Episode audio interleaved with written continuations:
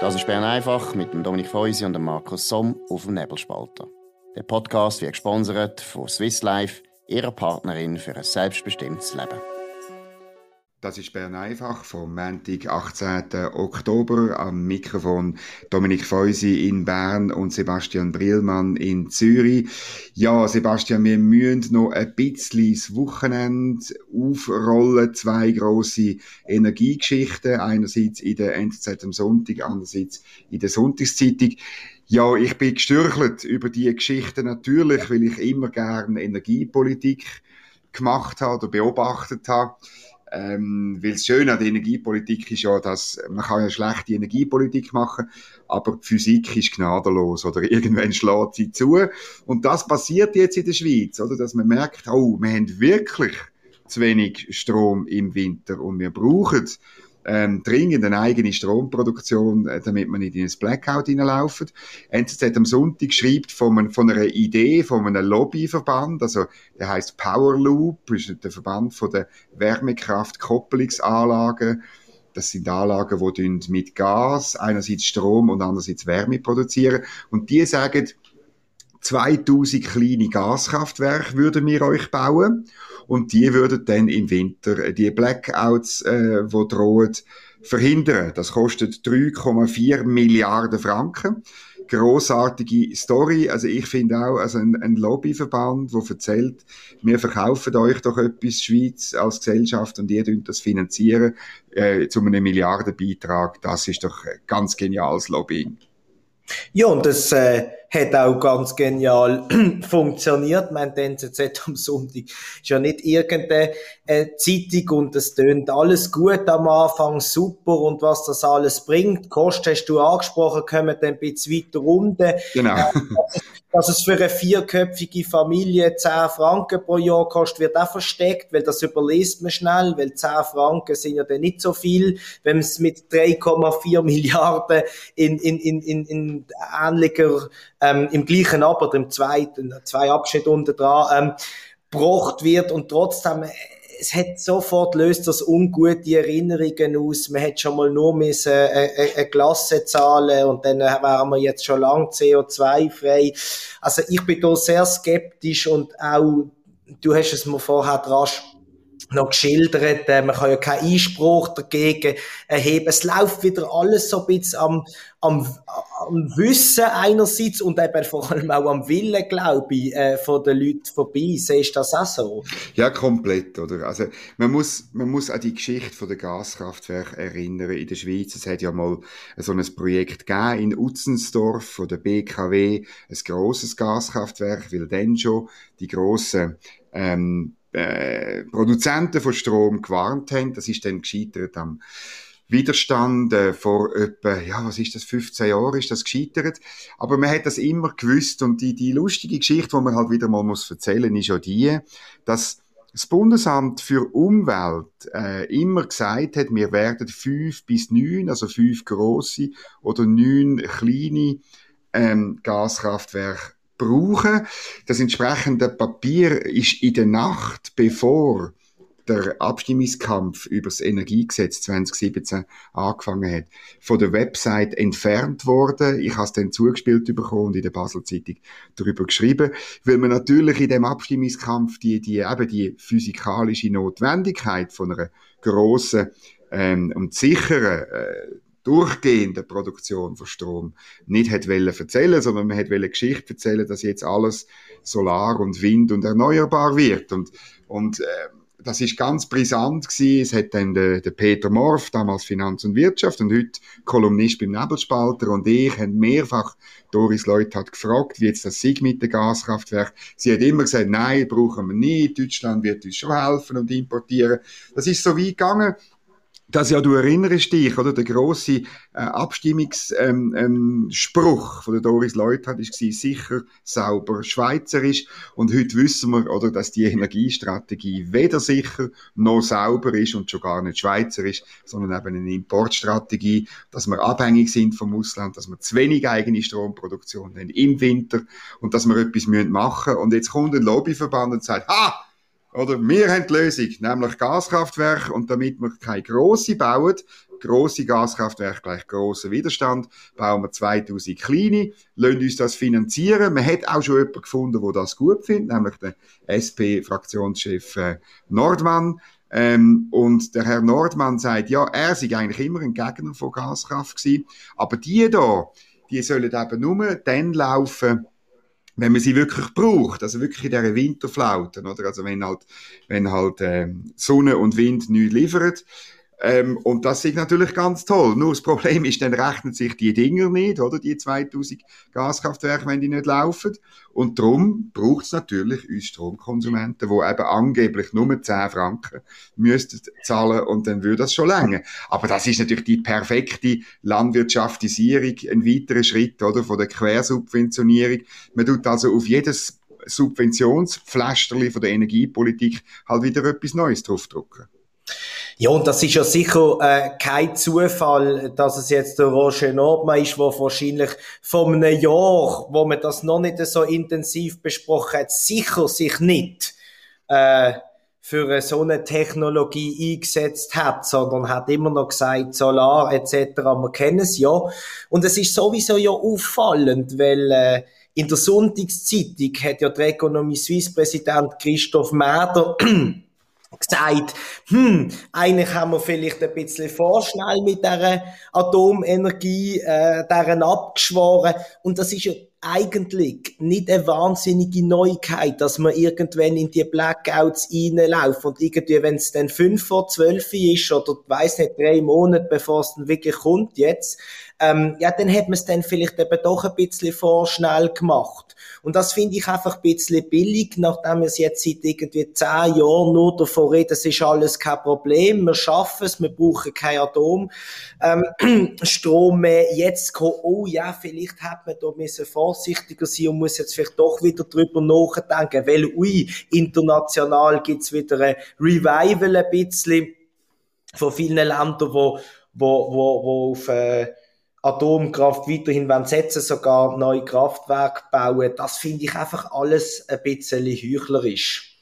Ja, das ist sehr heuchlerisch natürlich. Ähm, ähm, ich habe natürlich geschmunzelt, weil er hat das natürlich bei mir vor drei Wochen von unsere Federal schon gesagt, der, der Christoph Meder von Economy Suisse.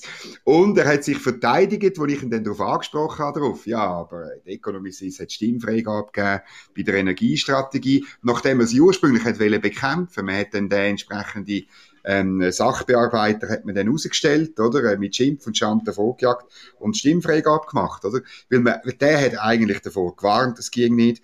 Umgekehrt ist Economy Suisse damals ähm, über äh, eine Liaison äh, Spe äh, Spezial, also Doris Leuthardt ist ein gut befreundet gewesen, äh, mit einem Herr Losli von Coop und der ist im Vorstand gehockt von Economy Suisse und der hat gesagt, ja, man müsste da jetzt sich nicht exponieren, der Trend sich jetzt zu nachhaltiger Energie und weiß nicht was, oder? Und so ist man umgekippt. Der Christoph Meder hat sich dann bei mir verteidigt, damit er sich damals noch nicht im Vorstand von Economy Suisse gewesen. Jawohl, das, stimmt. Ja. Das stimmt, oder? Und ich, ich muss auch sagen, ich, äh, Christoph Meder tue ich jetzt zugestehen, dass er es natürlich dort auch schon gewusst hat. Er hat äh, äh dazu gehört, aber eben, er hat nichts können sagen, nichts wollen sagen. Die ganze Wirtschaft hat bei dem Thema versagt. Die FDP mhm. hat versagt. Die hat nämlich die Ja-Parolen rausgegeben. Und darum hat man das knapp angenommen. Ja, nun, das ist Vergangenheit, oder? Und äh, um nochmal auf das Gas zurückzukommen, man muss auch noch kurz über den Klimaschutz reden, oder? Also, Erdgas stoßt halt 400 bis 600 Gramm CO2 pro Kilowattstunde aus, oder? Und Kernenergie, das ist das, was jetzt der Christoph Meder langsam wieder so eben zum Thema macht, und das finden wir gut, 12 Gramm pro Kilowattstunde CO2. Also, ähm, das ist so über, über den Daumen gerechnet 50 Mal weniger. Und der Roger Nordmann, der bei jeder Gelegenheit von Klimaschutz redet, oder? Sagt jetzt, er fände die Gaskraftwerke toll. Finden wir doch wahnsinnig interessant, oder? Genau. Und von der Sonntagszeitung Idee oder Christoph Mäder Wortmeldung will er nicht wissen. Ein bisschen merkwürdig, aber typisch, denn wenn es einem im Kram passt, ist man dafür und danach ist man wieder dagegen. Ja, das ist ein bisschen so, oder? Und ich meine, es kommt dann immer das mit dem Abfall und das müssen wir auch nochmal abrunden, oder? Das Problem mit dem Abfall ist ein rein politisches Problem. Also, die also es ist äh, physikalisch oder technisch ist es gelöst. Ich bin das anschauen in Schweden an mehreren Orten, äh, lustigerweise auch zusammen mit dem Peter Morf. Ähm, und äh, hat dann aber bei Tamedia äh, nicht können drüber schreiben. Ähm, das ist sehr interessant gewesen. Das ist wirklich das Problem ist gelöst. In Finnland wird, werden die Endlager gebaut. In der Schweiz, wir sind ein sehr dicht besiedeltes Land, ist es sehr schwierig und der Widerstand ist politisch natürlich riesig. Aber ich, ich muss ehrlich, wenn ich dort in Schweden das gesehen habe, sagen, ja, ähm, wir könnten unsere, wir könnten ja das bisschen, es ist ja sehr wenig, oder der, der schweizerische, der wirklich gefährliche ähm, äh, Abfall, wo strahlt, der ist, das ist mengenmäßig sehr wenig, vor allem wenn man es im Vergleich setzt zur Energie, die vorher äh, produziert worden ist. Ähm, das könnte man ganz einfach unter Umständen auch in Finnland irgendwo äh, entlagern. Also man müsste halt mit den Leuten reden. Es muss nicht unbedingt in der Schweiz sein, wo man wirklich halt politisch Probleme bekommt. Aber das Problem ist nur noch politisch. Es ist lösbar.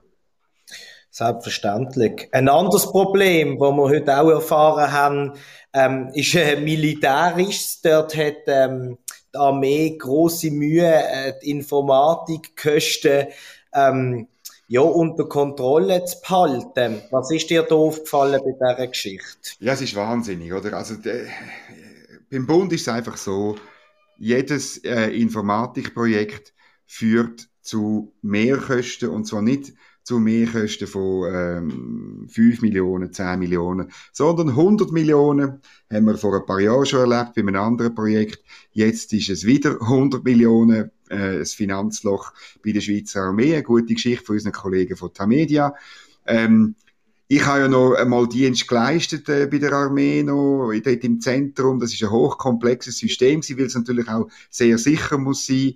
Eine wahnsinnige Sache. Und Taki schreibt, das finde ich herzlich, herzig, man hat jetzt weniger Munition gekauft, weil einem sonst das Geld ausgeht. Und äh, ja, die beste Armee von der Welt, informatikmäßig ist sie am Boden und munitionsmäßig sind wir äh, auch schwach ich hoffe einfach, man tut vielleicht Lehren daraus ziehen. Das ist wahnsinnig. Der Staat ist offenbar nicht in der Lage, so ein Projekt einfach wirklich gut zu machen. Oder wie siehst du es? Ich sehe das grundsätzlich gleich auch bei der, bei der Munition habe ich, habe ich, habe ich wirklich müssen schmunzeln und der Sprecher sagt dann, ja, ja, es ist nur eine Notlösung, das darf jetzt nur ein Jahr mal ähm, passieren. Das ist wirklich ähm, ein herrliches Detail, wo, wo, wo man muss schmunzeln. Grundsätzlich, ich habe einen hervorragenden Artikel gefunden ähm, vom, vom, vom Tagesanzeiger, auch gut erklärt. Ich finde total fair, auch, auch zeigt, wie komplex ja das Ganze wirklich ist mit so dann ganzen Informatikzentren. Eins hat man ja eröffnet, ein Wahnsinnsbau. Zwei ähm, sind ja kein, wo glaub noch eröffnet werden, wo man jetzt baut oder schon, man weiß einfach logischerweise nicht, wo sie sind. Das braucht Geld, das verstand ich ja schon. Das Problem ist einfach, dass es, wie du sagst, äh, gesprochen hast, immer wieder passiert. Mein 2012 100 Millionen, glaub ins Jemen hat das damals genau. gehabt ein Desaster. Jetzt es mir einfach weniger inhaltliche Desaster, sondern einfach kostenmäßig. Und ich finde, okay, wenn die Informatik, das ist das Wichtigste, ähm, momentan, dass das sicher ist, dass das gut ist. Vielleicht könnte man ja dann beim Bund für die 100 Millionen, die jetzt erneut ähm, fehlen, können wir ja vielleicht mal sagen, wir sparen ein bisschen nebeneinander, weil das wäre möglich. Und das fand ich jetzt einmal einen schönen Rückschluss. Die Politik hat ja gesagt, wir haben nichts davon gewusst und wollen es jetzt genauer wissen. Ich fände es schön, wenn man da mal nicht mehr Kosten ähm, würde verursachen, um das Problem zu lösen, sondern vielleicht ein bisschen gewisse Budgetposten umbalancieren, dass das nicht immer am Schluss auch wieder an uns hängen bleibt. Ja, das wäre wär sehr unrealistisch, muss ich zugeben. Ja, aber wir hoffen, also es ist ja bei, bei, sagen wir, bei der Informatik und dem Bund ist es so, die Hoffnung stirbt zuletzt, aber sie stirbt, oder? In der Regel. genau. Ja, wir müssen noch, ja. das wichtigste Thema ist, oder? Also die Problematik, die gibt's, oder? Wir müssen fit sein eigentlich bei der IT, sonst ist wenig zu wählen in Zukunft, aber ja, die Hoffnungen sind nicht allzu groß. Noch jemand anderes hat Hoffnung gehabt, nämlich der Sherdan Shakiri, das müssen wir jetzt schon kurz erwähnen. Er ist neu in Lyon, nachdem er in Liverpool zwar Champions League gewonnen hat, aber ich weiß nicht mehr, wie viele Minuten ist er auf dem Platz für das. Irgendwie eine Viertelstunde oder so. Jetzt in äh, Lyon hat er es ebenfalls schwer. Es ist, natürlich, es ist natürlich verrückt. Ein bisschen hat man Verbarmen mit ihm. Er ist eigentlich, das musst denn du als Basler sagen, gell, er kommt ja von dort. Aber ich finde es eine tragische Figur. Er ist ja genial zwischendurch. Er ist, seine Freistöße, seine Tricks zwischendurch sind wirklich Weltklasse, aber halt immer nur ähm, zu, in zwei Prozent von der Zeit, die er auf dem Rasen ähm, äh, verbracht. Oder bin ich da falsch? Also grundsätzlich ist es wirklich so, dass er, nachdem er bei Basel ja ähm, debütiert, groß und bekannt worden ist, eigentlich einen super Start gehabt hat bei Bayern damals und hat ja dann äh, ähm, viel Erfolg gehabt, hat immer wieder von Anfang an gespielt oder ist ein von den ersten gewesen, oder damals noch ein von drei, wo eingewechselt worden ist. Und dann danach ist es, ist es Bach ab bei Inter, bei Stoke, bei Liverpool er hat es einfach, er hat es nicht geschafft, viel zu viel verletzt natürlich, nicht ganz klar, ob er da seinen Körper als ein bisschen äh, zu fest gestresst hat, als sogenanntes äh, Kraftpaket, laut Sportjournalisten. Ähm, von, Bin ich aber nicht so sicher, ja. Und das sind alles mögliche Gründe, warum es nicht gelaufen hat. Vielleicht hat er auch selber sicher sich nicht immer ganz richtig äh, verhalten. Jetzt bei Lyon hat er habe ich gelesen, sehr gut angefangen. In der Nazi ist er jetzt zuletzt ähm, in Absenz auch vom Captain Chaka, ist er der Captain gewesen, hat das tiptop gemacht. Und jetzt gestern, ähm, die Medien haben auf ihn einprügeln, dass sie geht schlecht und äh, würde sich nicht wohlfühlen am Flügel bei Lyon und das geht gar nicht. Also ich wollte das jetzt nach so wenigen Spielen nicht groß werden habe mehr aus Jux eigentlich gefunden, dass sie sich jetzt via Shakiri, wo ja ein, ein dankbares äh, Opfer ist, äh, medial, äh, dass wir dann Franzosen keine Kampfjets äh, verkauft haben. Aber ja, das, ist, das, das ist sicher der Grund. Das ist sicher der Grund. Ja, ich finde eben auch. Also, also er ist sozusagen äh, unsere Rafale, oder? Genau, ich eine Lanze äh, für, für den Shakiri, der wird Lyon noch helfen. Ich finde den immer besser, als man ihn manchmal gemacht hat. Klar, ist zu viel verletzt, sicher nicht ganz pflegeleicht, aber eigentlich, und du hast es am Anfang angesprochen, ist er für mich begobter als Chaka, als auch andere, die wir hier in unserer Nazi haben. Er war eigentlich der mit dem meisten Talent. Leider Gottes in den letzten Jahren nicht ganz zur Geltung gekommen. Ich glaube aber daran, dass er hier uns noch eines Besseren belehrt, wenn nicht in Lyon, dann zumindest bei der Nazi. Was uns ja schon würde freuen. Das würde uns selbstverständlich sehr freuen. Und genauso würde uns freuen, wenn ihr morgen wieder einschaltet um die gleiche Zeit. Bern einfach, der tägliche Podcast, wo Sie alles erfahren, was wichtig ist in der Schweiz und in der Welt. Kurz, knapp und klar. Wir freuen uns, wenn ihr wieder einschaltet, morgen zur gleichen Zeit und einen schönen Abend. Das war Bern einfach mit Dominik Feusi und Markus Somm auf dem Nebelspalter. Der Podcast wird gesponsert von Swiss Life, ihrer Partnerin für ein selbstbestimmtes Leben. Den Podcast könnt ihr auf nebelspalter.ch abladen und auf allen gängigen Plattformen wie Spotify oder Apple Podcast und so weiter.